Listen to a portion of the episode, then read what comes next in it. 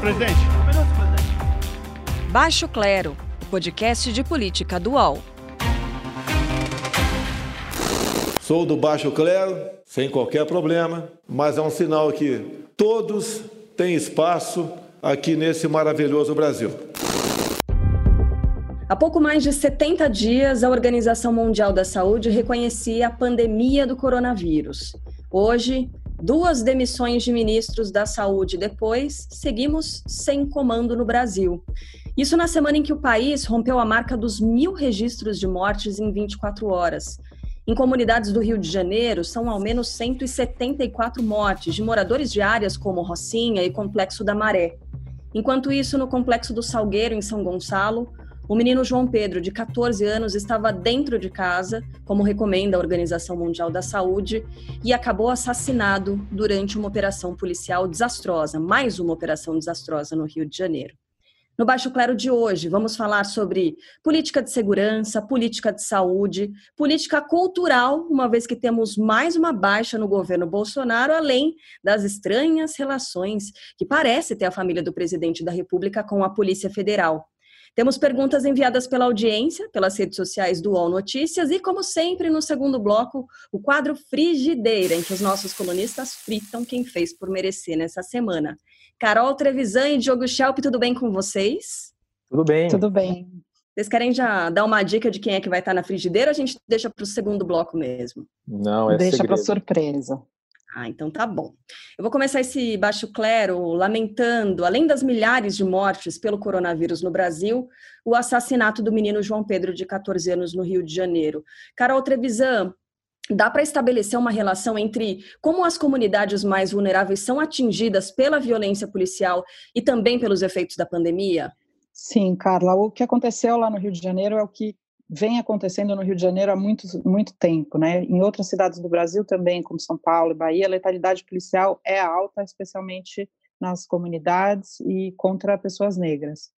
O que aconteceu no Rio é inaceitável e é cruel, inclusive porque a gente está no meio de uma pandemia.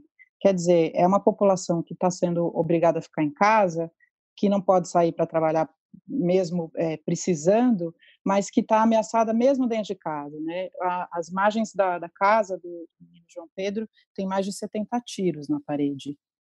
Não é pouca, pouca coisa. Isso não dá para dizer que isso é uma política de segurança pública, até porque quando a polícia faz esse tipo de, de ação e aí diz que teve um bom resultado porque conseguiu, acho que foram três fuzis que eles conseguiram nessa operação, é, os bandidos mesmo têm muito mais fuzis, né? As facções criminosas têm muito mais é, armamento, então não é por aí. Mais adiante a gente vai falar sobre isso. Mas uma outra questão que se coloca é a questão da fome. Então tem muitas é, organizações sociais que estão entrando nas comunidades ou organizadas dentro da própria comunidade que estão entrando para distribuir cestas básicas.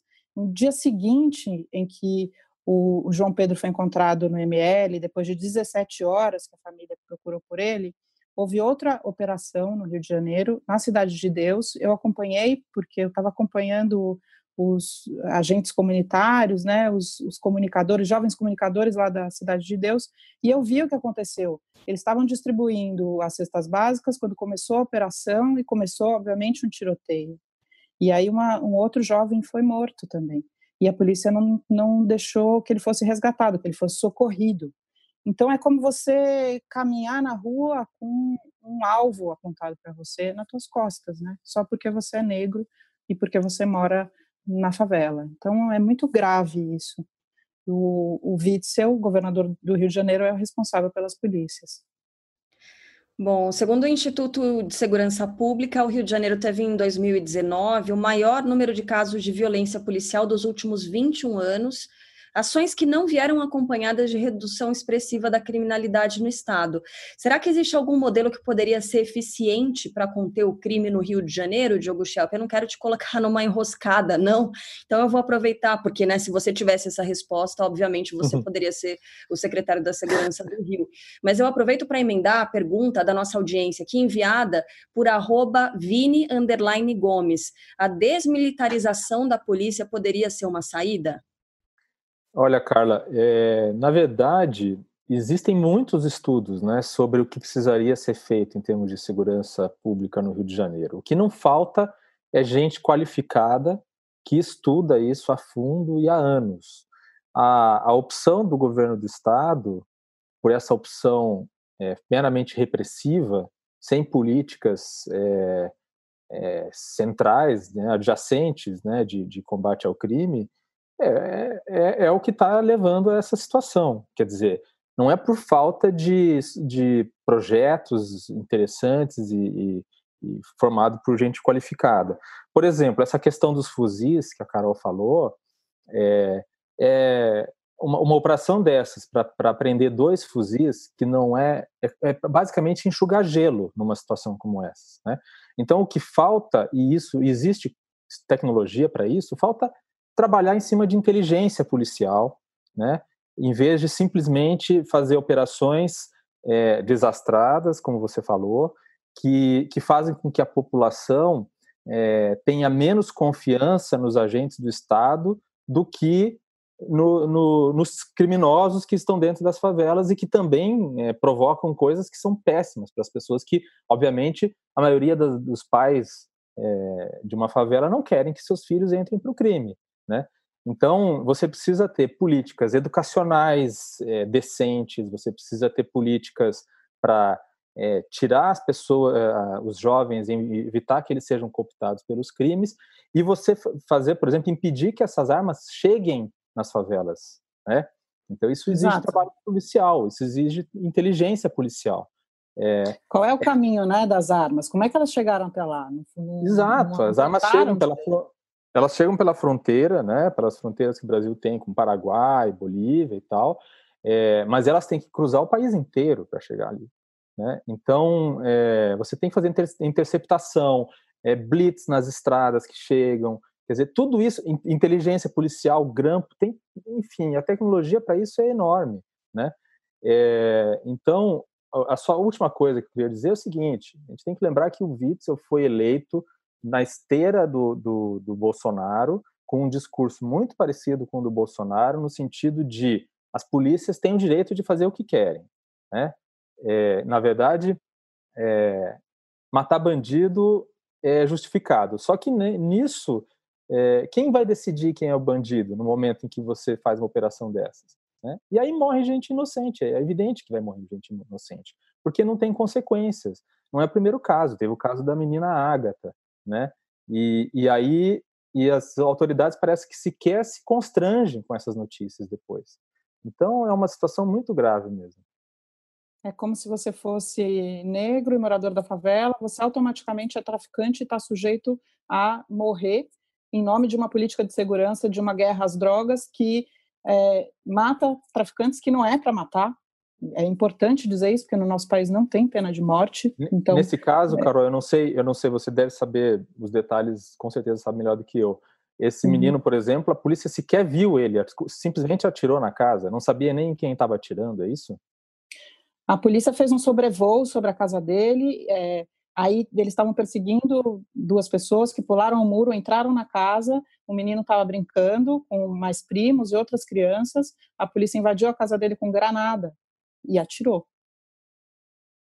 Nessas ele, ele levou um tiro muitos tiros de fuzil na casa em que havia crianças. Esses, os traficantes, os criminosos, eles estavam fugindo, eles passaram por ali, mas isso é, não, não dá, não tem que dar liberdade para que a polícia atire contra Carla, os moradores Carla, dessa comunidade, né? Lembrando, uhum. desculpa, é, lembrando, lembrando que o Witzel ele, ele interrompeu até a política de metas de redução de mortes de policiais no estado do Rio de Janeiro.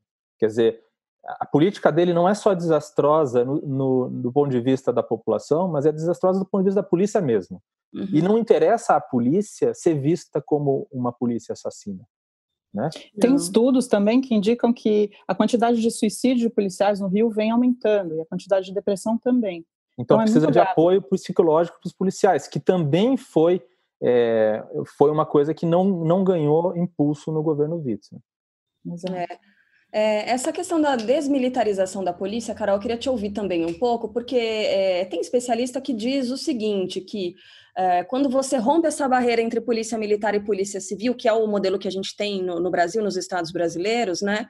Como nos Estados Unidos, por exemplo, em que é, um agente que trabalha nessa polícia, que seria a nossa polícia militar, que, que tem que evitar que os crimes aconteçam, ele pode se transferir para outra polícia, que é a polícia da investigação, né? E assim você tem, é, digamos que uma carreira, né, uma evolução de carreira diferente da que a gente tem aqui, e você acaba conseguindo colocar é, mais agentes dentro das próprias comunidades deles, né? Você tem gente querendo ser policial dentro da sua comunidade para ajudar as pessoas que moram ali. E nessas comunidades cidades do Rio de Janeiro, que a gente está citando, é, o Estado não chega. Ninguém quer ser policial ali, e nem podem esses moradores, porque eles correm risco de vida. Então, assim, é, desmilitarização da polícia é, de, é, complicado a gente falar sobre isso, né? Mas será que é, seria uma saída, como pergunta aqui o arroba Vini Gomes? É, desmilitarizar seria uma saída para diminuir a letalidade, né? Que esse tipo de confronto não está funcionando. Isso é muito óbvio, né? Não está diminuindo o tráfico de drogas por causa desse tipo de política. Uma política de polícia mais comunitária seria mais interessante. Teria que rever como é que foi, é, como é que funcionaram as unidades de polícia pacificadora, que no começo funcionaram bem, para entender o que, que, não deu certo e depois é, implementar isso novamente, né? Porque foi um momento em que não havia mais violência dentro das comunidades do Rio. Foi super interessante. Só que aí os traficantes começaram a se mudar para mais longe, para mais longe, para mais longe, não, não, não é, combateu o tráfico. Né? Uhum. Não acabou o tráfico de drogas, a criminalidade. Enfim, é, é super complexo, é uma questão super complexa. Mas o que é óbvio é que não dá para ficar matando nas pessoas simplesmente, né? Não funciona. Inclusive coloca próprio policial em perigo, porque quem quer sair de casa sem saber se vai voltar? porque com uma política dessa você vê o policial, você já mata, né? Se fosse, se eu fosse o cara que está lá dentro armado, esperando para ter o, a favela invadida, eu também não ia é, titubear se fosse ali a minha vida ou a dele. Ninguém quer entrar numa guerra como essa, né?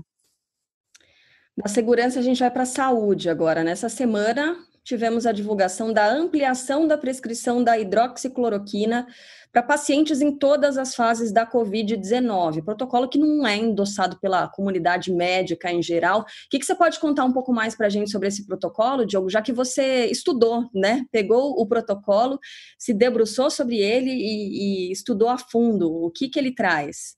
É, o protocolo antes já existia, já tinha sido feito um protocolo, é, se não me engano, ainda na gestão Mandetta, é, que autorizava ou dava as recomendações de como usar a hidroxicloroquina ou a cloroquina para tratamento de Covid-19 em casos graves né, da doença. É, o que esse protocolo faz é ampliar essa recomendação para casos leves, ou seja, inclusive para pessoas que sequer estão hospitalizadas. Né? É, acontece é, que não há evidência científica nenhuma de que a hidroxicloroquina ou a cloroquina funcionam no tratamento da Covid-19. É, na, na, um dia antes, a, a Sociedade de Brasileira de Infectologia e outras duas entidades médicas, inclusive a de terapia intensiva, é, haviam divulgado uma diretriz recomendando a não prescrição da cloroquina ou da hidroxicloroquina para a Covid-19 fora de pesquisa clínica, ou seja, a não ser em situações em que elas estivessem sendo testadas é, numa pesquisa científica.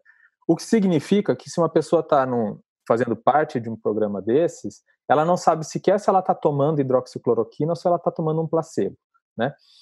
Então, por quê? Porque existem evidências de que é, é, esses remédios podem provocar efeitos colaterais muito graves. E se uma pessoa está tomando fora de um hospital, e ela tem uma arritmia, por exemplo, ela não, ela não tem sequer tempo, muitas vezes, de ser socorrida. Né? Se ela está no hospital tomando o remédio de uma maneira controlada, com o médico do lado e tal, ela tem mais chance de ser socorrida antes se ela tiver uma, um efeito é, colateral. Aí as pessoas falam, ah, mas a, a cloroquina as pessoas usam há anos para malária, lúpus, artrite e tal, e, e, e não, não, teve uma grande mortalidade por causa disso. Só que o problema é que remédio é, depende da doença que você tem, né? Por exemplo, você não pode tomar aspirina se você tiver com dengue.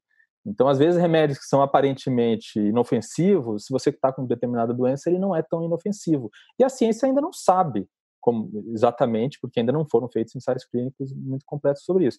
E o grande problema dessa história toda é a politização, né? Porque daí virou uma questão de se você acredita que a cloroquina funciona, você é Ai, de direita, ou se você não acredita, você é de esquerda. E eu é. conversei com infectologistas, cientistas que estudam a hidroxicloroquina e que me falaram o seguinte: eu sou, eu, eu, um deles me falou, eu sou bolsonarista, eu votei no Bolsonaro, mas eu sou cientista e eu estou estudando esse negócio e não funciona, entendeu? Uhum. Então, é assim, é, é uma questão que não deveria ser vista de um, de um, ponto de vista político, né? Que Tem que ser vista do ponto de vista científico. Vamos colocar então esse trecho citado pelo Diogo Schelp. Ele aparece em uma entrevista em forma de live que foi concedida pelo presidente nessa semana. Vamos ouvir um trecho. Você não quer, você não faz, você não é obrigado a tomar cloroquina. Agora, quem quiser tomar, que tome. Dá oportunidade para o povo aí que se infectou. Quem sabe, né?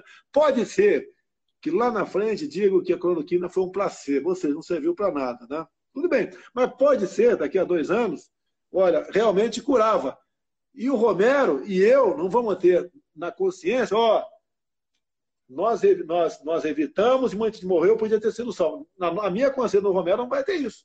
E outra, toma quem quiser, quem não quiser não toma. Quem for de direita, ah, toma cloroquina. Quem for de o esquerda, toma tubaína. É, Romero é essa pessoa que está, desculpa, que aparece falando né, com o presidente da República, inclusive encobre uma parte que ele diz o seguinte: ó, é, quem for de direita toma cloroquina, quem for de esquerda toma tubaína. Nesse trecho, o presidente, além de fazer uma piada nível sexta série, né, vamos combinar, ele coloca o uso da cloroquina como sendo uma escolha particular Porém, Carol Trevisan, eu queria ponderar o seguinte: a partir do momento que esse tratamento pode levar gente que não precisa uh, de leito a ocupar leito de hospital, isso interessa a toda a coletividade, não interessa, não? Sem dúvida, né? Até porque a pessoa pode não ter tempo de chegar no hospital e, e aí vai ocupar espaço no cemitério mesmo. É muito grave isso. Eu acho que a, a postura do presidente quando ele diz que ah, então quem é de esquerda toma tubaína, e se desse certo, e se de fato a gente achasse um, um, um estudo comprovando que dá certo a cloroquina, quem é de esquerda não deveria tomar cloroquina para o presidente da República? O presidente tem que governar para o país, ele tem que falar com a população inteira, ele tem que. As políticas são para toda a população, não só para quem vota nele. Esse é o problema do governo Bolsonaro. Ele está sempre personificando, né? Agora tem uma questão interessante a pandemia ela se impõe sobre todas as declarações do presidente Bolsonaro. Então, elas vão sendo derrubadas pouco a pouco pela pandemia, pelo número de mortes. Isso é horrível, mas é o que está acontecendo, né? Então, por exemplo, ele fala sobre a cloroquina, mas nessa semana, um apoiador dele, bolsonarista, é, um deputado estadual, Gil Viana, do PSL, faleceu de Covid após ter tomado cloroquina. Então, quando essas coisas começam a acontecer, os próprios bolsonaristas começam a ver que o discurso do presidente é perigoso e começam também a tirar apoio. Então, quando é, o apoio ao presidente é corrido por dentro, aí ele fica mais grave para o presidente e é, chega no nível de perder mesmo esse apoio até do bolsonarista raiz. Né? A gente viu o Gil Viana morrer essa semana e alguns é, policiais militares também, um vereador é, do Pará, que também disse que o, a família dele foram 14 pessoas infectadas. Ele era contra o isolamento social, agora ele é a favor do lockdown. Ele perdeu o pai. Então a pandemia ela vai se impondo sobre as declarações do Bolsonaro e aí não tem como é, ele voltar atrás. Não, vai o quê? Ressuscitar as pessoas? É, e tem outra então, coisa. Isso que é, evidencia. Carol, e tem uma coisa que é, que é o seguinte também, né? Ele, ele falou nesse, nessa, nessa, grava, nessa gravação que a gente escutou, ele falou que não ia ficar na consciência dele, né? Então, assim, é o Bolsonaro, que não é médico, né? Define que, que vai promover o remédio, porque não é simplesmente. Ele fala assim: ah, as pessoas podem escolher se querem tomar ou não.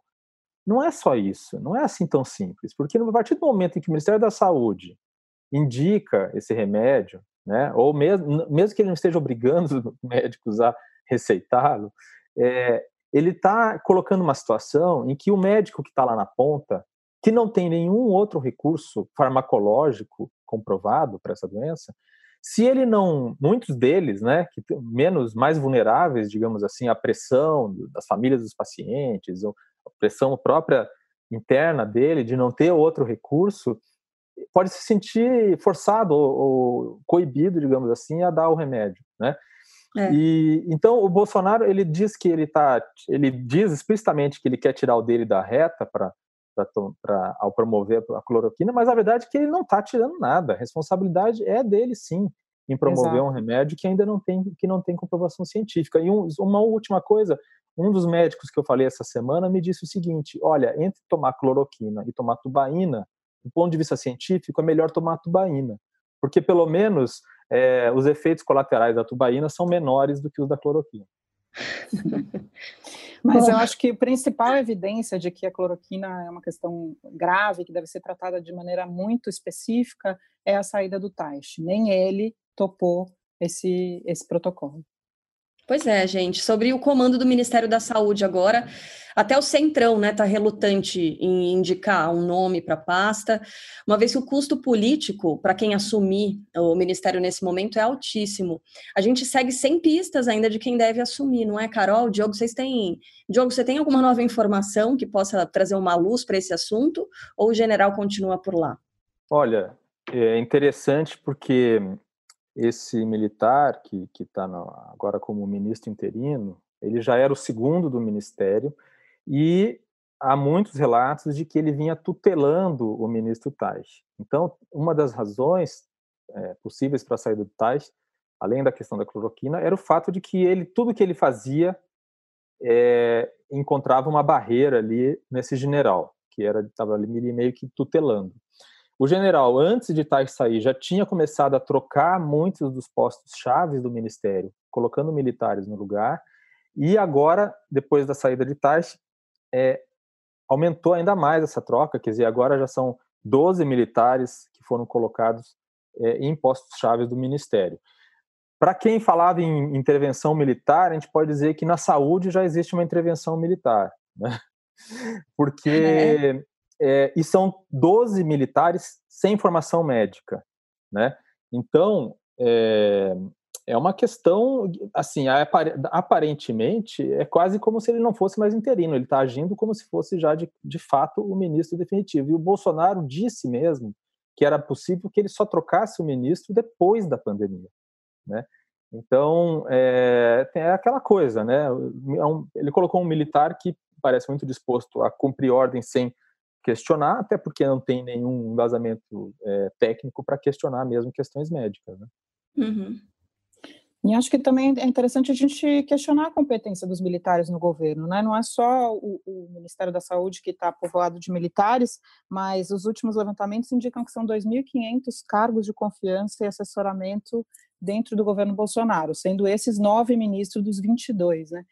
Quer dizer, se tivesse sendo um governo competente, em que os militares estivessem conseguindo fazer a gestão, talvez a gente não tivesse o Bolsonaro falando absurdos, né? Se o, o próprio é, general Augusto Heleno tivesse fazendo o trabalho dele bem feito de é, segurança institucional, talvez Bolsonaro não estivesse agindo dessa maneira. Nessa quinta-feira, por exemplo, que é quando a gente está gravando aqui o programa, a gente viu a, a reunião do Bolsonaro com os governadores, um Bolsonaro com outra postura, né, muito mais dócil, os governadores também, porque, claro, precisam né, eh, dessa ajuda é, do, do, governo federal para os estados. Se o, o, general Heleno estivesse mesmo sendo competente, talvez ele tivesse adotado essa postura desde o começo, né? Pois é. Bom, essa reunião, né, foi uma videoconferência do Bolsonaro, ministros, presidente da Câmara, Rodrigo Maia, presidente do Senado, Davi Alcolumbre, por lá também, e esse, esse tom de fala mais dócil do Bolsonaro, ele vem, claro, depois de muita negociação, mas ele vem também depois de uma bomba, né, que, que apareceu com a entrevista do empresário Paulo Marinho, que diz que foi, é, enfim, uma base muito importante para Jair Bolsonaro durante a campanha, inclusive um dos pontos ali de, de reunião né, dos apoiadores e de toda a equipe de campanha foi na casa de Paulo Marinho, e ele disse ter prova de que a família Bolsonaro teria sido avisada de uma operação por um delegado da Polícia Federal e que essa operação teria sido atrasada para não interferir no resultado das eleições. Em sendo apresentadas essas provas, será que ganha força a tese de um pedido de impeachment do presidente, Carol? Sem dúvida, mas ainda é difícil para a gente fazer algum tipo de previsão sem que a gente saiba o que está acontecendo nas investigações, né? elas estão sob sigilo. O que a gente pode ver de interessante ainda nessa semana, por isso é importante a gente lembrar que hoje é quinta e a gente está gravando na quinta, e pode ser que o, o vídeo o, que o Celso de Mello assistiu e em que o Moro fez aquela denúncia é, venha à tona até sexta-feira, amanhã.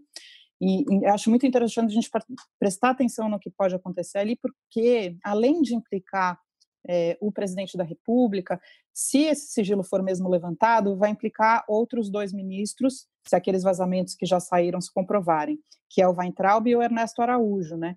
Que o Weintraub xingou, o, o, teria xingado os ministros do Supremo, e aí é, é necessário uma investigação, um inquérito criminal, e o Ernesto Araújo teria também é, infringido algumas questões relacionadas à, à cooperação com a, com a, China, né? Ele falou uhum.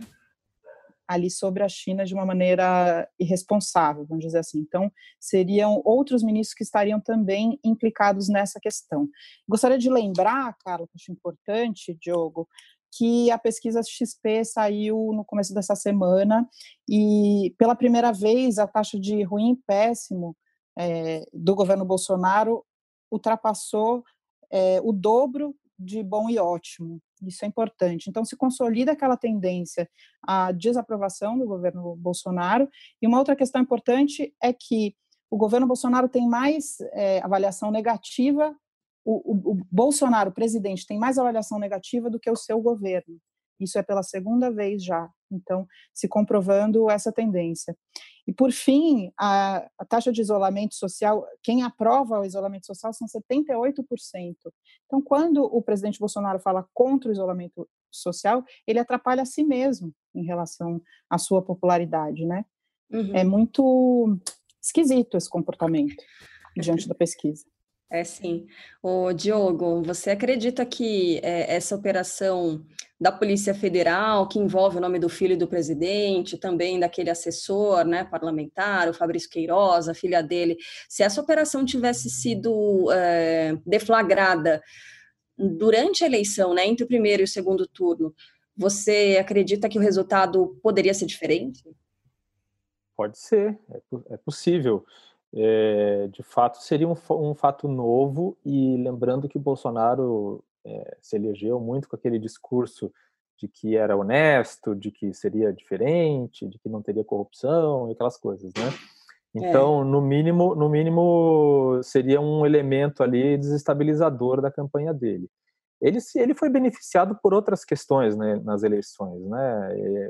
Ele já A vinha facada. fugindo é, ele vinha fugindo de, de, participar de debates e tal, e aí uhum. depois da facada ele, de fato, por, por uma razão boa, não pôde participar é, desses debates, né? É, agora, o interessante dessa questão toda da denúncia do, do Paulo Marinho é que ela, ela com, confirma, né? Confirma no sentido de que ele confirma uma informação que uma colunista do UOL, Thais Oyama, já havia publicado num livro que ela publicou no início do ano sobre o governo Bolsonaro, o livro Tormenta. É, o Paulo Marinho faz essa denúncia que bate e bate com datas e bate com coisas que o Moro tinha falado, né? E, e bate com coisas com datas conhecidas, né? De fatos conhecidos. É, o problema é que ainda não apareceram provas materiais do que ele vem dizendo. Né? Então, tem, por exemplo, a, ele cita lá uma reunião que ele, que ele fez para tratar desse assunto né, durante a campanha, é, a, o assunto dessa investigação, e ele fez uma reserva num hotel em São Paulo, só que os vídeos dessa, dessa do hotel já foram apagados, já se passaram muito tempo, já se passou muito tempo e foram apagados, né? Então, mas agora tem uma, no, uma nova informação, que é a informação de que em agosto do ano passado, é, o, a equipe lá do, do, do Queiroz, jurídica, também foi informada de uma outra investigação que mencionava o nome de Queiroz. E, é, e, foi, e foi informado dessa, dessa investigação numa fase em que a investigação estava sob sigilo. Então, é o mesmo modo, modus operandi da, da, do fato que o Marinho narra. Né? Então, por aí a gente vai vendo. Né? É, dão, dão mais força ainda para essa narrativa. Então, bem rapidinho aqui, ó, só para registrar a pergunta de arroba alexandre.cordeiro18. O Centrão ainda tem força política para salvar Bolsonaro de um possível processo de impeachment? É para mim é essa? Pode ser. Deixei no ar para ver quem é que. É, que não, eu acho que o que a, a Carol levantou o dado que eu acho que é o mais relevante no caso de um processo de impeachment. O processo de impeachment é um processo político, né? Uhum. Então, é, Bolsonaro ainda tem ali é, 20, 20 quantos, Carol, de, de aprovação?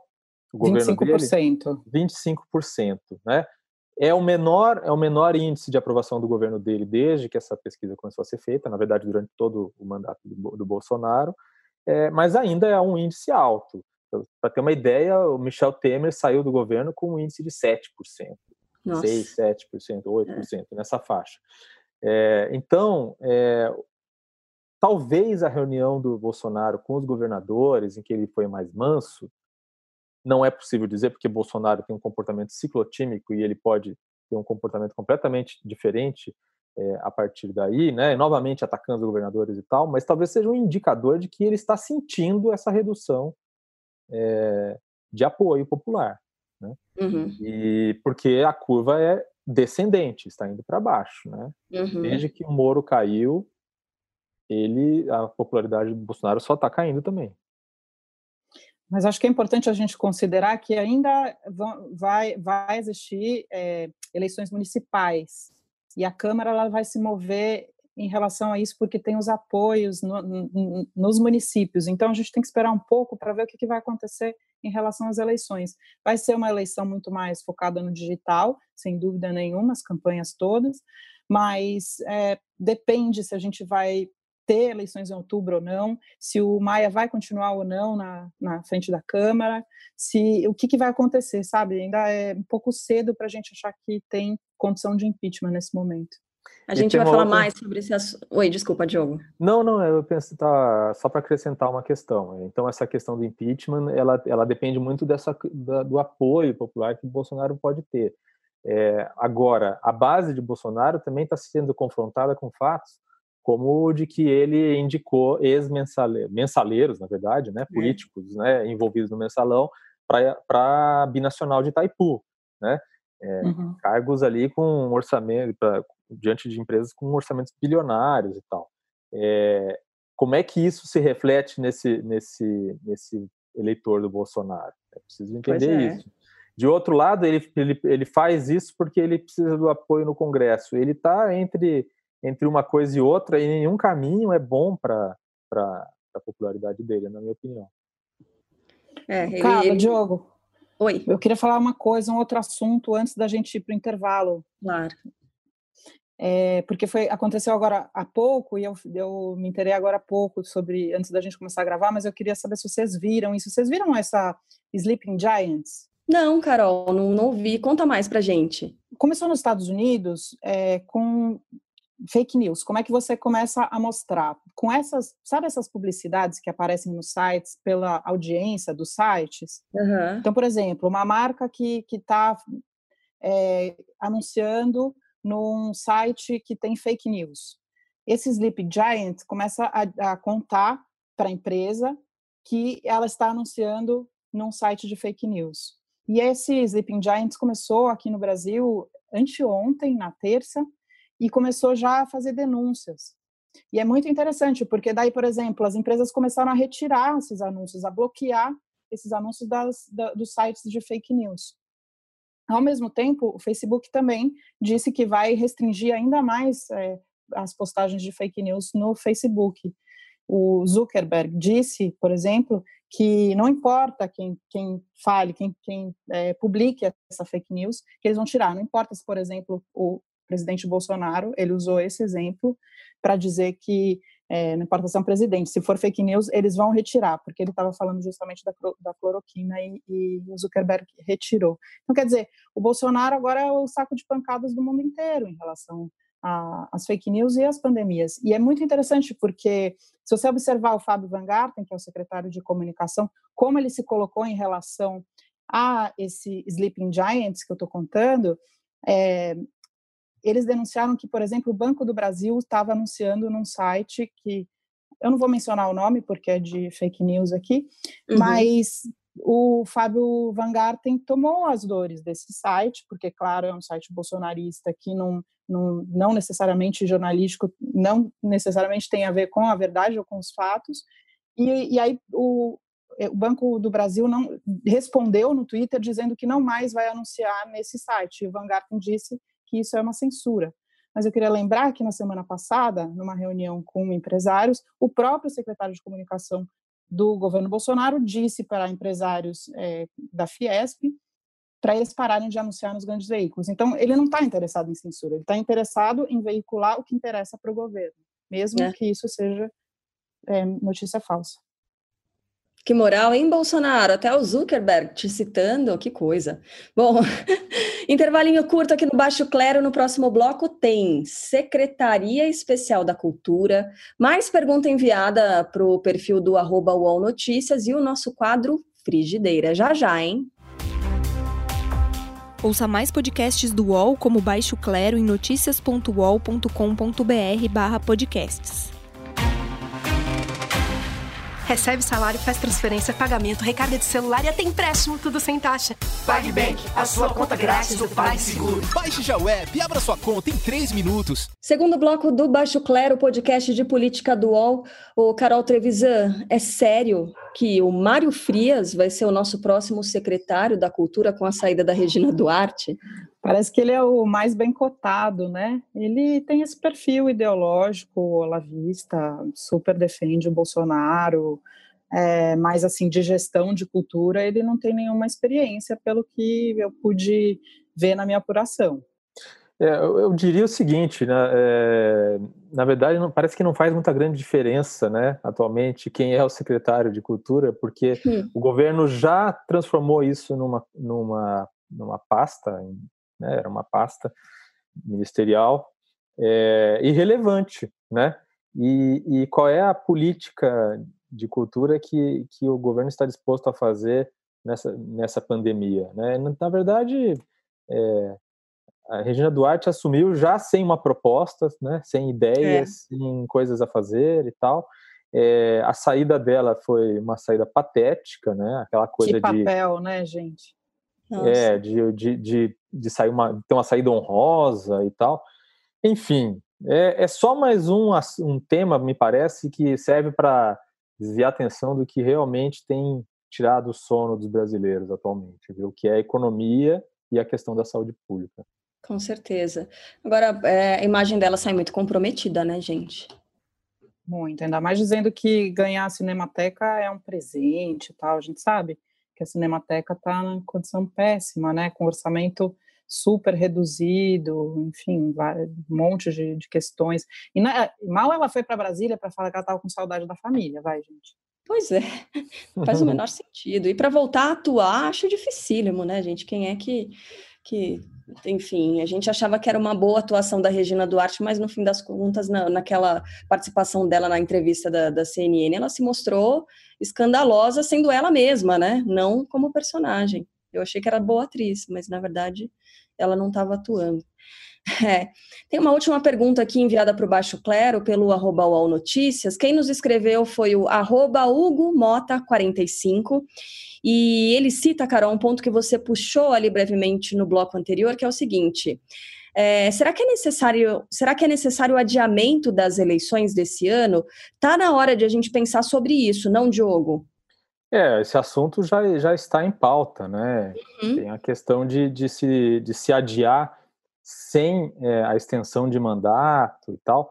É, mas ah, o fato é que é tudo muito incerto, né? É, ainda não sabemos é, quanto tempo essa, esse, essa aceleração no número de mortes e de novos casos de Covid, por quanto tempo isso ainda vai durar.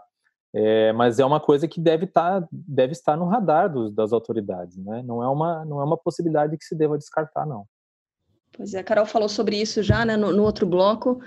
Você tivesse que apostar agora, Carol, as eleições serão adiadas ou não, e também tomando como base é, o que aconteceu com o Enem, né? Primeiro o ministro da Educação bateu o pé, o presidente da República também, de, começaram a, a voltar atrás um pouquinho com o passar do tempo e agora já admitiram, já admitem, né, que o Enem deve ser adiado nesse ano, isso por causa do prejuízo para muitos dos estudantes que não têm acesso à internet de alta velocidade e a todo o conteúdo para estudar.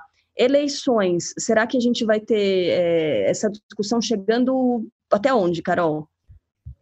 Acho bastante complicado, Carla, a gente conseguir fazer alguma previsão em relação a isso. Talvez fosse mais prudente adiar mesmo para a gente poder ter conhecimento de quem são é, os, os, possíveis candidatos de uma maneira, até para a imprensa poder atuar de, de uma maneira mais é, livre, né? Poder ir para a rua e sem tanta pandemia. Não sei, acho que depende muito da situação da saúde no país.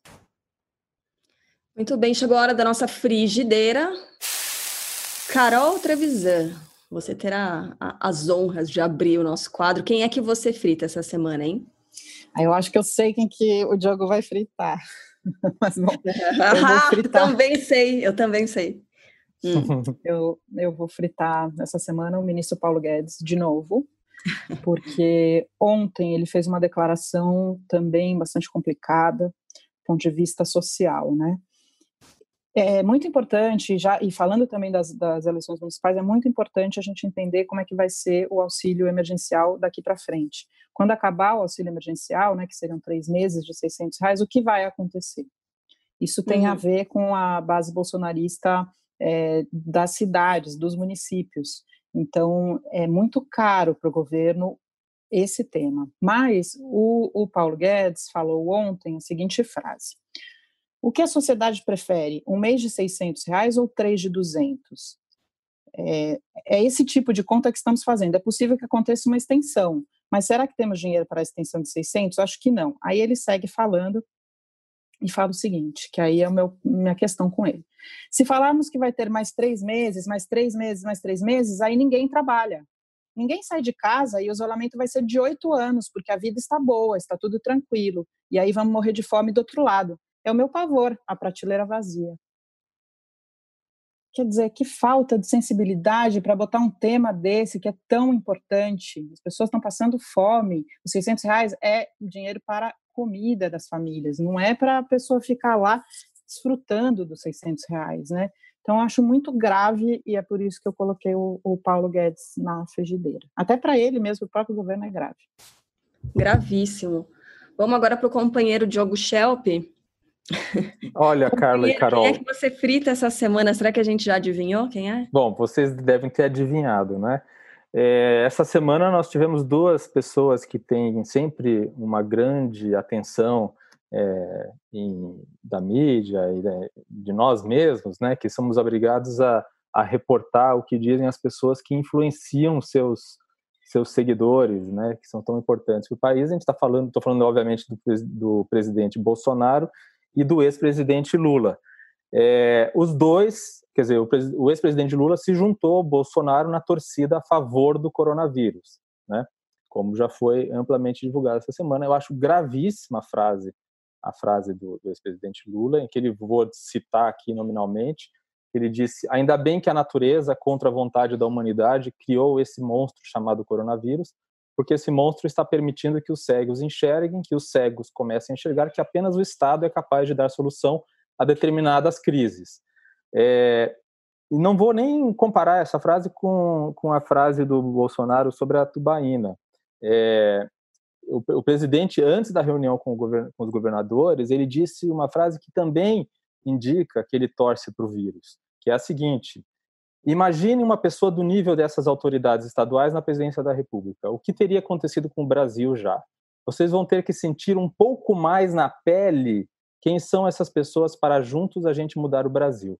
Ou seja, ele está torcendo para que as, as, os brasileiros sofram mais com as consequências da, do coronavírus e com as consequências econômicas do coronavírus, para que elas se voltem contra os, governador, os governadores, né, para que ele se prove correto a frase é muito parecida na intenção com a frase do, do, do Lula, que é ele torce pra, pelo vírus porque o vírus foi bom para mostrar que ele estava correto na visão que ele tinha do Estado. Apesar do Lula ter pedido desculpas pela frase depois, é, não foi uma frase simplesmente um escorregão, é, foi uma frase completa, um raciocínio completo que revelou né, o que ele realmente pensa a respeito disso. Ou seja, ambos, tanto Bolsonaro quanto Lula, eles só conseguem pensar nessa pandemia, né, no sofrimento que as pessoas estão tendo, do ponto de vista do benefício político que eles vão ter.